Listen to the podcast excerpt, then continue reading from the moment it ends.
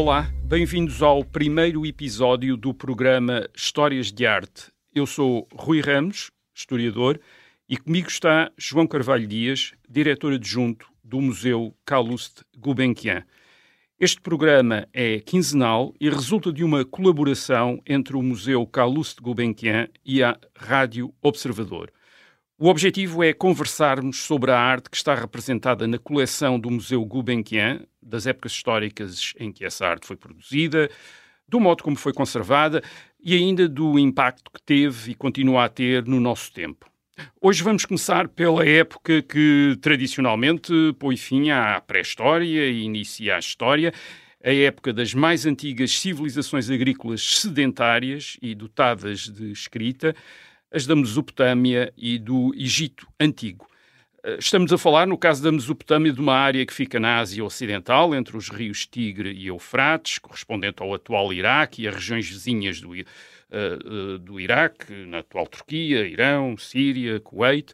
Uh, no que diz respeito ao tempo, estamos a falar de cidades, de templos e de documentos escritos datados entre os anos 3500 a.C. Foi aqui que começou a escrita. Que tipo de arte começou na Mesopotâmia por contraste com a chamada pré-história? Uh, bem, eu julgo que não podemos ignorar o papel que desempenharam a, a organização sociopolítica das cidades-Estado, a, a, importância da invenção da escrita, estamos a falar de, da escrita cuneiforme, bem entendido, uh, a criação de reinos e posteriormente uh, de impérios, uh, e deste modo a arquitetura, ela própria, vai assumir um papel muito importante. ela vai marcar uma presença fundamental na paisagem, mas não é só a arquitetura dos templos e dos palácios é também as próprias fortificações. Uhum. Aliás, as questões militares estão associadas às artes. Uh, não, não, podemos ignorar isso, que assinalam as vitórias, afirmam o poder, uh, todas essas questões. Uh, no caso da escrita cuneiforme, ela surge com, uh, cerca de 3 mil anos antes da era cristã.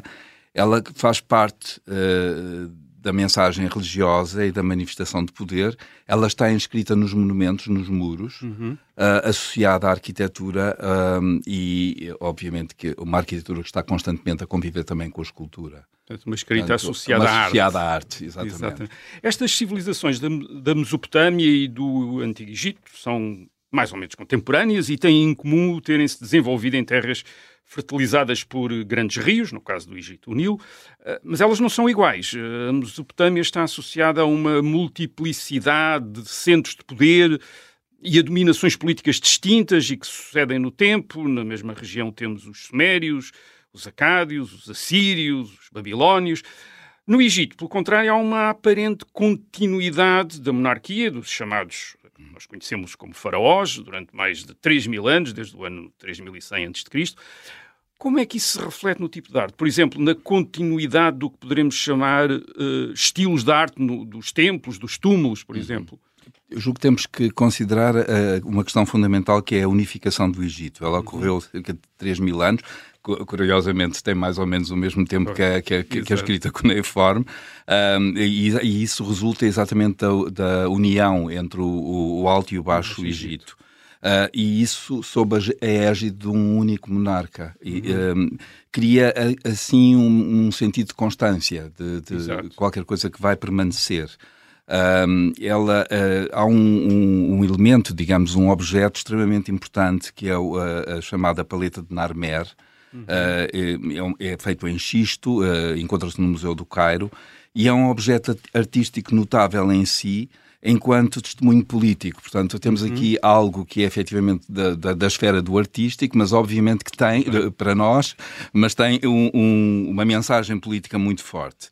A arte egípcia é de facto uma arte de continuidade, uh, embora com alguns sobressaltos. Sim. E, e, e, os sobressaltos podem ser nos períodos intermédios, que, que uh, há qualquer coisa que acontece, mas eu uh, talvez sinalizasse o, o, período da, da Marna, que, que, corresponde ao reinado de Akhenaten, da sua mulher Nefertiti, e depois do, do, do seu sucessor Tutankhamon uh, que tem um grande impacto na representação artística. E nota-se que é, existe uma diferença em relação às outras, às outras uh, artes dos outros períodos. Os chamados estilos uh, ajudam a caracterizar os, os períodos claro. cronológicos, que são balizas uh, que devem ser interpretadas com prudência. Portanto, claro, nós sabemos claro. que coisas não são mesmo, mesmo, mesmo assim. Não? Mas é interessante que a, a, própria arte é usar aquilo que nós chamamos de arte hoje em dia, consideramos arte, é usada para marcar essa continuidade, para exatamente, simular essa exato, continuidade, exatamente. não é? Porque Ela simula. Os reis uhum. pensam que são, eh, enfim, sucedem-se uns aos outros. Exatamente, estão numa linha, digamos, é... que, que, sem fim. E, e, a propósito, isso, isso, é um, a propósito disso, isso é um problema que, nos, que se nos coloca sempre, uhum.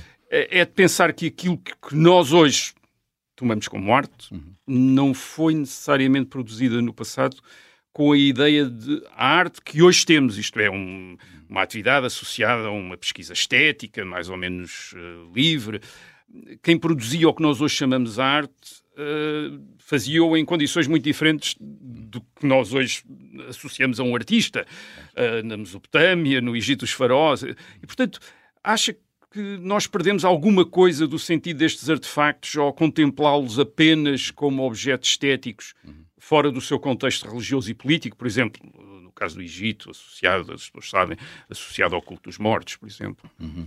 Uh, uh, eu julgo que é preciso entender que o conceito de arte pela arte é uma noção contemporânea. Uh, surge em finais do século XIX, portanto é um contemporâneo, já Mesmo com algum muito contemporâneo, muito contemporâneo uh, que pressupõe que a arte dispensa o lado utilitário ou didático mesmo.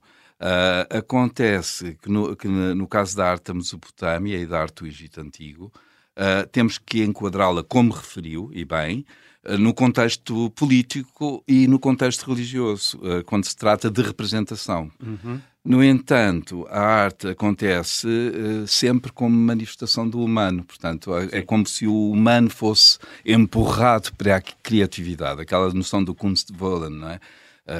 desta vontade da arte. Ora, essa capacidade criativa está inata ao homem, portanto não a podemos ignorar. E aí já estamos numa dimensão antropológica. E numa dimensão também propriamente artística, artística isto é, independentemente da estátua do farol. Uh, Exato, pretende, encomenda. Sim, da... pretender representar a grandeza de um, de um rei, uh, há, há, todo uma, há todo um trabalho que remete para um gosto. Exatamente. É, também para um exatamente. gosto. É? E é aí que para talvez... uma perícia, e para uma perícia. E é aí que surge, como falou falou há pouco a ideia de estilos. Portanto, nós conseguimos pois. caracterizar algumas destas uh, uh, tendências, digamos assim, ao longo da eh, história. Este, por exemplo, o, no caso, o Antigo, o Antigo Egito um, influenciou imensas civilizações europeias, aliás, desde Grécia e Roma Antiga, quando já havia uh, coleções de antiguidades egípcias em Roma. Um, portanto, ele esteve, de alguma maneira, sempre presente na memória histórica europeia, aliás, tal como a Mesopotâmia, através da Bíblia. Uhum. e isso fez com que os artistas europeus, por exemplo, na Idade Média e na Idade Moderna, nos séculos XVI, XVII, XVIII, representassem frequentemente cenas da história, por exemplo, da história do povo judeu, passadas no Egito, uhum. dos faraós. Uh, agora, o, o, aquilo que é mais interessante é que percebe-se que nem sempre eles tiveram uh, ideia do que era ou como era o Antigo Egito. Por exemplo, estou a pensar no quadro de Poussin, o, uh, José a interpretar o sonho do faraó, em, em, que nada remete para o Egito, tal como nós o claro. enfim, conhecemos hoje. Uh, embora, por exemplo, num outro quadro de Poussin, a descoberta de hum. Moisés, de 1638, uh, Poussin já tenha introduzido uma, uma pirâmide na paisagem, o que era uma, uma novidade. Isto, quando é que exatamente o Antigo Egito começou a ser recuperado e conservado? Isto aí, e, e, e, e, de alguma maneira a memória a corresponder um pouco mais àquilo que existia, hum. aos vestígios que existiam. É, é, é, é muito interessante. O, o, o, Egito Antigo tem, tem múltiplas dimensões e, uma delas é a literária. a literária vem da história uhum. e, os gregos tiveram um papel muito importante na sua divulgação. Uh, que é, aliás, um papel que é depois continuado pelos romanos. Uh, há também, digamos, a dimensão da Bíblia do Corão. Uhum. Uh, no contexto da qual surge efetivamente a representação do, do episódio que referiu, o sonho de, de José, o sonho do faraó, perdão, uh, que, que, é representado tanto no, na, nas representações islâmicas como nas cristãs. Obviamente que nos ambientes que eles conheciam no seu tempo. Claro. Obviamente que não há ali uma, uma caracterização do Egito Antigo. Uh, também é interessante que durante o período do Renascimento europeu, uh, em, também em contexto cristão, por exemplo, alguns papas fizeram deslocar ao, os obeliscos Uh, uh, trazidos para Roma, uh, que, no, na, na, época antiga, como referiu, uhum. mas adornam-nos de crucifixos, portanto, dão-lhe um, um, um, significado cristológico a, a, a, estes objetos extraordinários que apontam para o céu. Pois. E, o, o, papel do colecionismo é fundamental, porque o, o colecionismo vai, digamos, juntando objetos e, e tentando dar-lhes sentidos por grupos, por, tentando estudá-los, percebê-los. Uh, mas efetivamente um momento Champollion é, é fundamental, ah, sim, claro. 1822, porque efetivamente ali há uma tradução dos hieróglifos e, portanto, há um acesso à escrita antiga e há um acesso à cultura e à história. Coisa que antes uh, estávamos no reino ainda da especulação. Eu há um, um escritor que eu, que eu sou fascinado por ele, uh, por muitas razões, que é o Atanásio Kirsch. Ele é, ele é efetivamente um, um autor de obras importantíssimas. Ele é um matemático, mas é um jesuíta, uh, século XVII, e, e, e, ele está efetivamente a tentar procurar um sentido para aqueles hieroglifos. Mas entra numa especulação que, que muitas claro. vezes o leva ao sonho, à hipótese. Portanto, estes livros do, do, do Atanásio que existem volumes muito interessantes na Biblioteca do Palácio Nacional de Mafra, portanto, recomendo, uh, que são Bom, belíssimos, belíssimos. Mas é interessante, porque é uma espécie de Egito especulativo, imaginário, completamente uma criação, exatamente, exatamente. às vezes quase pessoal. É, é. E eu, eu diria mesmo que no caso dessa especulação chega à egiptomania chega pois. não só a esta vontade de se perceber o que é isto da, do, do, estudo egípcio, mas depois já há um, e aquilo que nós chamamos de egiptomania, que já abarca tudo. Pois, incluindo o marketing nos dias de hoje, que faz com que continuem a chamar Cleópatra e, e Ramsés imensas coisas, imensos produtos, mas obviamente que há aqui uma, um, uma permanência, digamos, desta, deste, Sim, desta civilização, civilização, digamos, de todo este glamour. E, eh, de... e, isso é interessante, e a partir daí isso é interessante, porque há, um, há, um, há de facto, já estamos a falar, eh, já, já estava a falar disso, há um momento em que o Egito, o Egito Antigo toma conta de uma parte da imaginação ocidental, eu diria que a partir do século XIX. Exatamente. Uh, uhum. A partir desse momento, quase toda a gente ouviu falar de pirâmides, de múmias. Uh, acho, acho que nós podemos falar quase de um gosto uhum. egípcio, como, tal como mais Sim. tarde, no fim do século XIX, há um gosto japonês pelas Exato. coisas japonesas. E um gosto à grega também. E um gosto à grega também. Uhum. Qual o seu impacto na arte e na arquitetura do Ocidente contemporâneo? Uh, aliás, e não devemos falar apenas, talvez, das artes maiores, da arquitetura, da escultura, mas também das, das, chamadas artes menores, decorativas, a orivesaria, por exemplo. Exato, joalharia, joalharia. Uh, mas também é contaminado para a música, para o teatro, uh, uhum. para a ópera. Portanto, nós temos o Egito em todas estas vertentes, digamos. E isso é, é efetivamente o legado, é, é aquilo uhum. que, aliás, a, a, recente exposição organizada pela, pelo Museu Carlos Gulbenkian e o MUSEM os faraós superstars, sim, refletia exatamente, exatamente, nessa permanência destas figuras longínquas, mas que ainda uh, dizem qualquer coisa à sociedade atual. Eu impressionei-me nessa exposição por um vídeo que lá estava de uma manifestação no Egito atual em que alguém. Uh, cidadão exibia um cartaz a pedir desculpa a Ramsés, ao rei, uh, peço desculpa pelo, pelos por ter, teus, ser, por ter sido uh, mudado, de, digamos, de lugar. É, isso, e isso, isso, é muito interessante. É, Portanto, é, é uma... Há, um, há uma, um, digamos, uma identidade uh, que, obviamente, que está constantemente em mudança. Aliás, as claro. sociedades são, são organismos vivos e ainda claro, bem que claro. o são. E, mas é exatamente isso que de alguma forma também a exposição tentava transmitir, sim, uh, sim. porque vai, vai chegar até aos dias de hoje, não é? Até a própria arte contemporânea. É. Uh, a, a, peça, por exemplo, da Joana Vasconcelos, uh, Cleópatra, que é uma vespa vestida de, uhum. de, renda preta, de alguma forma está aqui como, como essa afirmação de, de, de continuidade, de e de existência. Isso é importante porque nós, por vezes, aliás, até em história, temos uma tendência para tentar uh, capturar o, aquilo que nos parece genuíno de uma determinada hum. época, esquecendo que isso é um pouco uma reelaboração, uma ficção, porque uh, aquele tempo, aquela época e os seus monumentos, os seus vestígios claro. de facto são elaborados e reelaborados ao longo, ao longo do tempo, vêm até hoje. De alguma Exatamente. maneira, o, Egito antigo continua a ser Exatamente. criado hoje em Exatamente. dia e recriado hoje em dia. Não? É? E isso é muito interessante e nós temos estado a, a pontuar algumas destas circunstâncias, ao falarmos do Renascimento e do Papado, não é?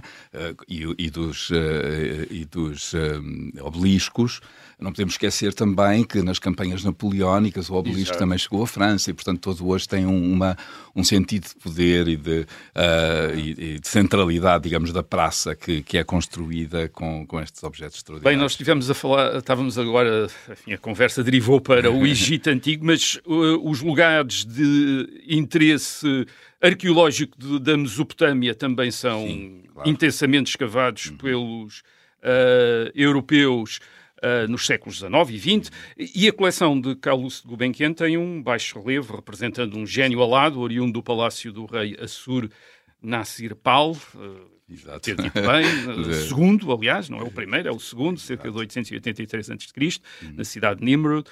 Um, a influência da arte da Mesopotâmia é talvez menor na nossa na imaginação Sim. ocidental, mas em termos de colecionadores e de museus, uh, também é valorizada. E como é que se compara sim. com a arte é, Obviamente que sim, que é valorizada, mas a, a arte egípcia leva vantagem. Claro. Uh, o, o, também uh, isso, de alguma forma, é resultado da, abundância de, arte, de artefactos.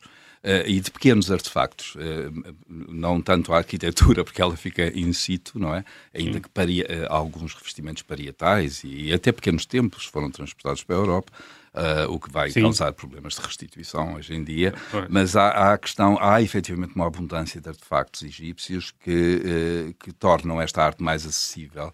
Uh, e, e, isso vai concorrer para a sua popularidade, Sim. naturalmente. Na coleção reunida por Carlos Gulbenkian, a arte egípcia está bem representada por aquisições que ele fez a partir da década de 1900 20, penso que num total Sim. Mais de 50 peças. Era nitidamente uma preferência de Gulbenkian, o que se reflete, aliás, na sua estátua no jardim uh, da Fundação, em Lisboa. Gulbenkian aparece sob a égide do deus Horus. Uh, qual a importância das peças reunidas por Gulbenkian para a história da arte egípcia? Sim, é, é muito importante. Ele, ele, efetivamente começa a colecionar um bocadinho antes do, de 1920, mas a partir de 1920, digamos que são as, uhum. as peças mais importantes. Ela, a, a, coleção tem a, particularidade de, de nos uh, permitir uma visão geral da história do Antigo Egito, porque ela vai do Império Antigo, uh, 2600, 2100 a.C., até ao período romano, portanto, 30 uh, antes de Cristo, 641 uhum. já depois da era cristã, já na era cristã.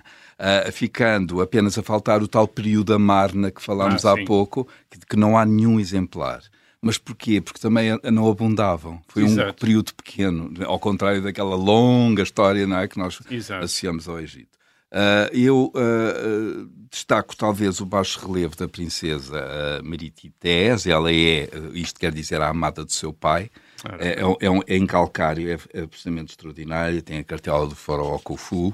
Uh, e, e é obviamente a cabeça do faraó Senusera III em obsidiana, de 1860 a.C., uh, ambas uh, provenientes da coleção McGregor uh, e adquiridas por Gulbenkian em 1922. Sim, porque ele adquiriu a coleção, aliás, Sim, uma, disso, uma grande parte, exato, no, num outra, numa, numa outra outro, série. Num outro programa. exato digamos que muito daquilo que circula já estava em coleções, isto é, e as coleções fazem-se a partir exatamente. de outras... São coleções uh, de coleções. São coleções de coleções. E, e coleções que, que, se vão uh, destruturando e que vão ganhando novos uh, donos, novos proprietários, ou museus ou, ou, particulares, e isso é, é Também é acho que vale a pena referir o modo como estão, como estas peças... De, de este núcleo egípcio da coleção estão, tem o seu próprio espaço, não é? no museu. Não é? Estão, estão portanto... digamos, individualizados.